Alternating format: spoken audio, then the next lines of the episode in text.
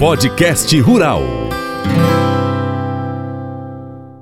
E hoje o Paracatu Rural aqui no podcast Rural recebe Rovena Betina Petrol, presidente da Irriganor, Associação de Produtores Rurais e Irrigantes do Noroeste de Minas Gerais, também produtora rural e formada na área também, ou seja, tem muito conhecimento, tem muita experiência e vai falar com a gente hoje diversos assuntos de importância, tanto para a população da zona rural quanto a população na zona urbana. Então, Fique atento ao programa de hoje, tem muita informação importante. Bom dia, Rovena. Bem-vinda mais uma vez ao Paracatu Rural. Bom dia, Francis. Obrigado pela oportunidade. Bom dia a todos os ouvintes do Paracatu Rural. Dona Rovena, hoje a gente vai dividir aqui a nossa prosa em quatro partes, sendo que nesta primeira parte eu gostaria de falar com a senhora sobre um acontecimento que, que tem em Paracatu agora no final do mês, né? no dia 30 próximo, se eu não me engano, deve dar na sexta-feira ou quinta-feira de semana que vem, eu vou até conferir aqui direitinho, mas é onde a gente está recebendo aqui em Paracatu uma comissão da Assembleia Legislativa do Estado de Minas Gerais que vem aqui para uma audiência pública. É, nessa audiência pública, quais são os principais assuntos que serão abordados, Dona Rovena? Uh, uh, os principais assuntos que serão abordados serão a questão dos dos problemas de falta de energia e falta de distribuição de energia na, na zona rural de Paracatu. E também nós vamos ter um momento para falar uh, publicamente das dificuldades que os produtores rurais têm com relação à questão ambiental. Uhum. As dificuldades junto a, a órgãos ambientais, junto à fiscalização. E é o momento também que o pessoal dos órgãos e da, da, fiscalização vai, vai ter esse corpo a corpo. Né? Entendi. Os dois lados precisam falar. Porque muitas vezes o, o produtor rural ele reclama uh, das questões ambientais, mas muitas vezes não é problema do órgão ambiental. Às vezes é o consultor ambiental dele que entra com processo com, com falta de informações completas, né? então trava lá no órgão e por outro lado, também, às vezes, né, o órgão ele tem morosidade. Então, é, esse vai ser o momento em que os parlamentares, né, liderados pela nossa deputada Marli Ribeiro, vão estar aqui escutando uh, tanto um lado da, história como o outro. Uhum. Que a história sempre tem que ser contada com dois lados. Dois lados. Duas verdades e a gente descobrir qual é o meio termo dessas duas verdades. É. Dona Rovena, é, eu estive em Coromandel essa semana e lá eu recebi o secretário, que seria aqui em Paracatu o secretário de agropecuária, ela é gestor de agronegócios e meio ambiente. É uma pasta conjunta nessas, nesses dois temas. E ele me relatou que hoje a Prefeitura de Coromandel realiza, através da secretaria, o, a, a, a questão da, das licenças ambientais né, que agiliza muito, ou seja, eles são representantes do governo do estado nesse ponto para que possa agilizar. Ele até me relatou, Francis, a gente não muda nada do que está escrito na legislação, a gente apenas dá a, a celeridade que o processo precisa. Ele falou que, por exemplo, reduz aí em 10 para 10% o tempo é, para poder resolver uma questão ambiental, seja ela na zona rural ou urbana. A senhora acha que esse ponto seria algo que ajudaria muito caso a gente tivesse aqui na, no nosso município a representação municipal do órgão fiscalizador e licenciador da, da de, de, licenças ambientais para como um todo? É, olha, é uma, uma ideia interessante, né? Uh, só que eu, eu quero uh, uh, comentar aqui que um dos grandes problemas de qualquer órgão, seja municipal ou estadual, que for dar as licenças é que a pressão no agronegócio aqui ela está muito grande. Uhum. Nós somos a maior área irrigada por aspersão do Brasil e temos também as principais uh, bacias de conflito aqui. Sim. Então, como existe essa grande, grande, o agro é grande aqui, então eu acredito que uh, mesmo o braço municipal ele ele teria mais agilidade com certeza mas não na velocidade que todos os produtores rurais gostariam, uhum. né? Porque alguns processos de licenciamento ambiental eles são morosos mesmo, Sim. porque exigem que o, o, o empreendedor se adeque Né? Uhum. É, se a gente olhar num horizonte para trás, há 15 anos atrás, a gente acharia um absurdo fazer coleta seletiva de lixo em, em fazendas e ainda ter que entregar o lixo no lugar uh, uh, de reciclagem. E hoje isso é pacificado. Uhum. Aqueles, aqueles produtores que ainda não entraram nessa legalidade, eles precisam se adequar. Então, às vezes, o processo de análise é, um, é, é uma morosidade. Agora, o processo de adequação da propriedade rural, às vezes, é o que mais atrasa o, o, licenciamento. Entendi. É, é, e essa questão que a senhora é, falou aí sobre, por exemplo, a coleta seletiva na zona rural, ela tem que ser feita por grandes produtores, seja agricultor, pecuarista, pequenos, médios também, agricultor familiar e, inclusive, quem tem apenas um rancho lá na beira do rio também tem que ter esse cuidado, porque ele está. É, essas pessoas estão justamente na fábrica de água que nós aqui na cidade temos, seja é, no, no, por exemplo, na região do Santa Isabel, que a gente tem a coleta direta, ou em outras bacias, subbacias hidrográficas, que também contribuem para o sistema hídrico do Brasil. Toda a água aqui da nossa região vai cair lá no mar através do Rio São Francisco.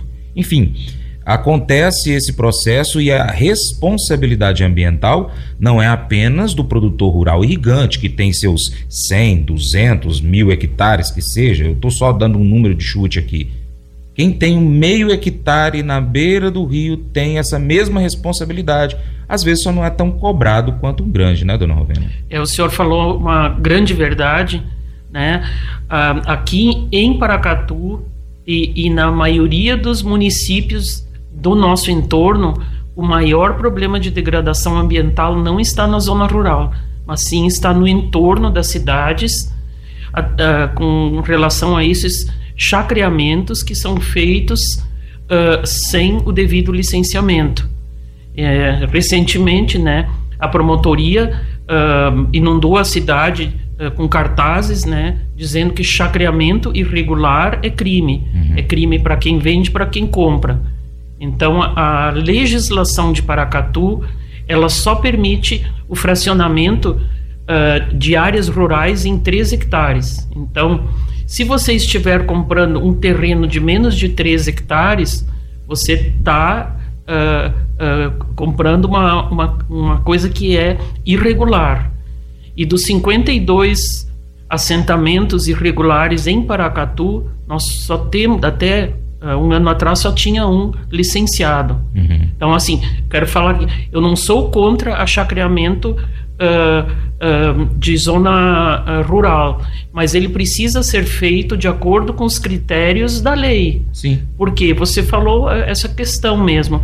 E lá no Santa Isabel, os pequenos produtores, eles, eles pedem, pelo amor de Deus, faz alguma coisa, porque chega na no, na segunda de manhã, as nossas fazendas estão tá cheia de lixo uh, na porta da nossa casa, que o pessoal do fin em final de semana não quer deixar o lixo na, na, na sua propriedade, deixa ele na, na, na no meio da, da, outra propriedade. Na, na, na, estrada e na zona rural não existe coleta de lixo. Sim, é verdade. Dona Rovena, uma outra preocupação que também será abordada nessa audiência do dia 30 é a, o problema de energia elétrica que todo o estado de Minas Gerais tem enfrentado. Mas a nossa região, como é uma região que está em constante crescimento, tanto da zona urbana quanto da zona rural, Paracatu, é, o, o, o censo fala que tem 90 e poucos mil, mas a gente acha que aqui deve ter mais de 110 e olhe lá se não tiver mais que isso. É muito mais que isso. Agora, é um problema que num calorão desse está todo mundo ligando o ar-condicionado em casa. Se não, coloca uns 3, 4 ventiladores. Água gelada o tempo inteiro na geladeira, então a, a toda hora está abrindo a porta da geladeira. Isso aí aumenta o consumo de energia na residência. São centenas, milhares de residências em Paracatu, na zona urbana. Na zona rural, com calor desse, quem tem água reservada precisa usar o seu pivô numa época que não precisaria, que é agora que tem aí o, o, o seria um período de chuva, né? Que a gente, o irrigante usa a irrigação nesse período agora de fim de ano, início de ano, só em alguns poucos períodos para poder é, atender a necessidade hídrica da planta, para poder continuar produzindo, crescendo, enfim. E aí a gente está nesse processo que, além de estar tá com a água reduzida, não tem chuva e o calor excessivo. Ah, o sistema energético não está aguentando.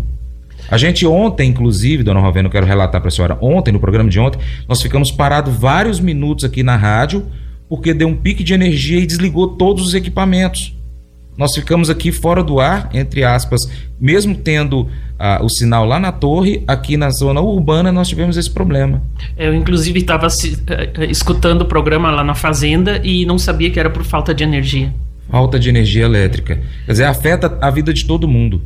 É, o que que acontece? A gente sabe que Minas Gerais é um estado muito próspero uhum. em termos de agricultura, de mineração, então de comércio, de comércio, de, de turismo. Sim. Então se sabe, né, desde lá de trás que que a Semig como uma, uma empresa mista, né, público-privada, ela precisaria fazer aportes de financiamentos na, na nossa região muito maiores. Uhum. Então, o gargalo de energia elétrica, a gente acha que Paracatu é, é, é ruim, mas se a gente for a João Pinheiro, é pior ainda. Misericórdia. Uh, nós tivemos essa mesma audiência pública, uh, primeiro em João Pinheiro, há um mês e meio atrás, e assim, lá o, os relatos são de pessoas que ficam seis, sete dias sem energia. Uhum. Aqui em alguns pontos na zona rural isso é. também acontece. Então a, a CEMIG ela fez uma explanação dos investimentos dela no Noroeste. E aqui na nossa região, segundo informação repassada pelo, pelo uh, superior lá da CEMIG, ele disse que na nossa região tem 147 obras da CEMIG que estão com atraso de cronograma de entrega. Hum. Então, assim, a CEMIG sabe do problema, mas também existe a questão de profissionais. Né? Uh, eu acho que todos veem a quantidade de pessoas uh, de fora de Paracatu que hoje estão uh, morando aqui, porque Paracatu não tem mão de obra suficiente para atender toda essa questão de ampliação de rede. Uhum. Assim, a gente vê aqui no, no centro da, da cidade, maioria das casas elas estão sendo ocupadas por uh, pessoas de outras regiões do Brasil que vêm aqui para trabalhar Sim. nas obras da CEMIG. Sim. E inclusive não é uma mão de obra qualquer, ela tem que ser especializada, né? Técnica. É, mas isso também não justifica, né? Porque uh, conforme colocado lá em João Pinheiro, a CEMIG teve um lucro de 4 bilhões o ano passado. Uhum. Então, assim, né? A gente quer chamar os, os, os, os uh, entes da CEMIG para dizer, poxa, vocês lucraram 4 bilhões e, e vocês não têm energia decente para entregar para a gente? Ali na, na região do Entre Ribeiro, que tem a, aquela concentração de pivôs, nessa época, você liga um pivô, desliga o outro. Uh, uh, liga o segundo pivô, desliga o do vizinho. Então, das 8 da noite até as 11, a instabilidade da energia, ela é ela é recorrente uhum. nos últimos 10 anos. Sim, sim. Inclusive, aconteceu alguma uma reunião recentemente para falar tanto da questão da, da, do compartilhamento hídrico, né, que precisa estar o pessoal ligando ali os pivôs, quanto também a questão da energia. Foi os dois tópicos citados na última reunião que eu pude participar e que é uma preocupação que eles estão tendo. Falar, olha, vamos Vamos dividir aí, vamos compartilhar mais ainda, tanto a água quanto a energia, porque não aguenta. É como se a gente tem uma casa, a casa nossa que está com um sistema antigo de, de fiação, de disjuntores, como é o caso da CEMIG em relação ao Estado, e aí se você liga o chuveiro e, e liga o ferro para passar roupa, um dos dois vai cair a chave vai desligar. Isso está acontecendo. A gente está tendo esses piques de energia, esses períodos de minutos, horas, dias de falta de energia, porque não foi investido.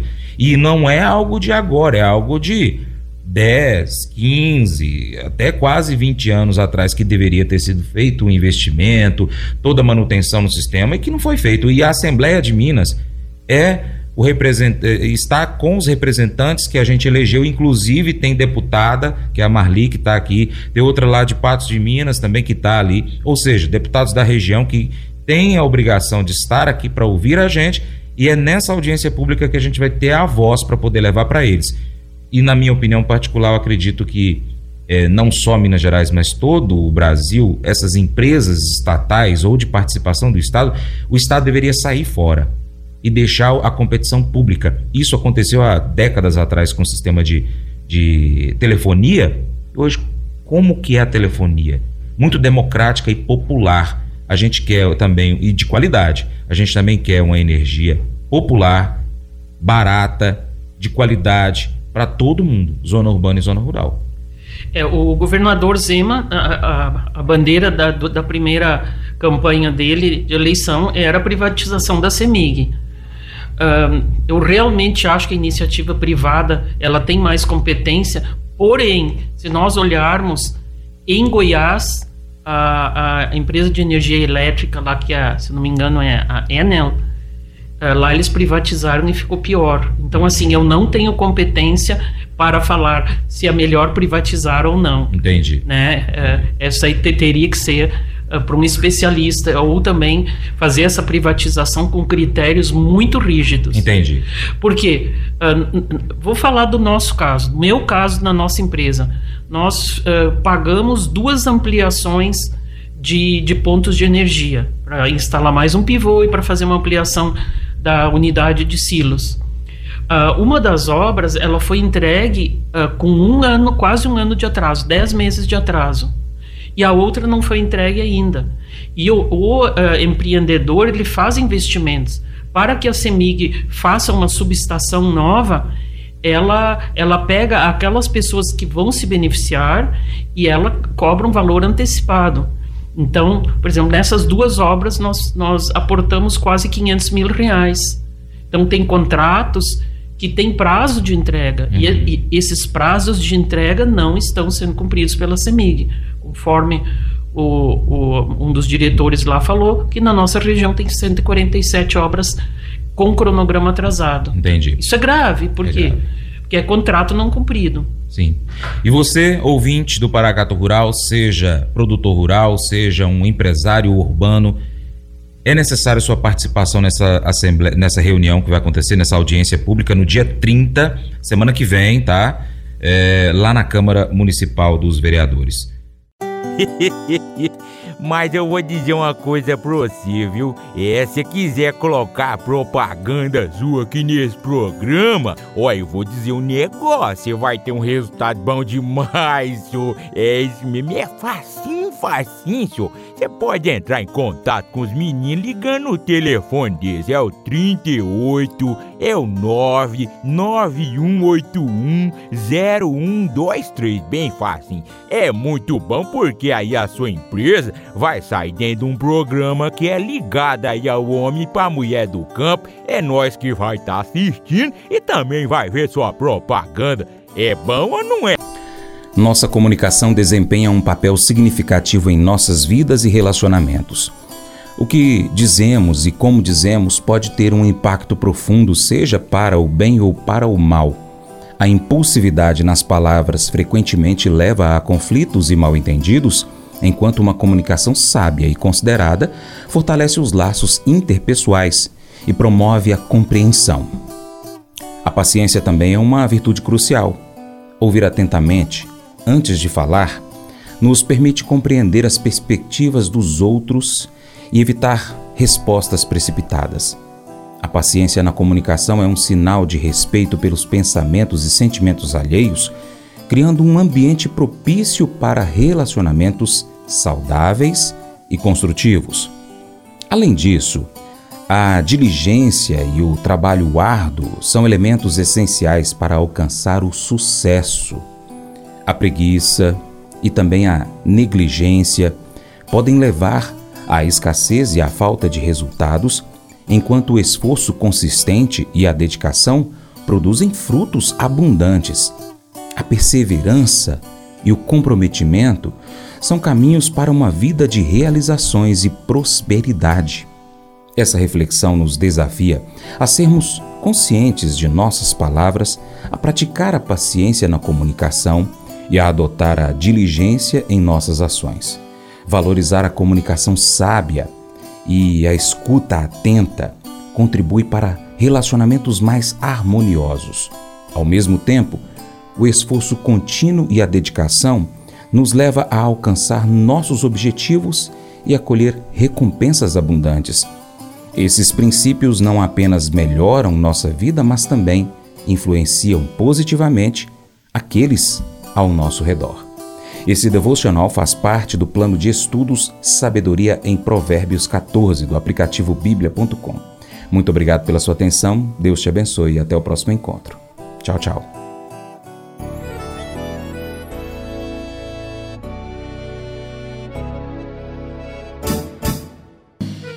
Acordo de manhã para prosear no mundo do campo, as notícias escutar. Vem com a gente em toda a região com o seu programa Paracatu Rural. Tem notícias, informação e o mais importante, sua participação. Programa Paracatu Rural. Programa Paracatu Rural.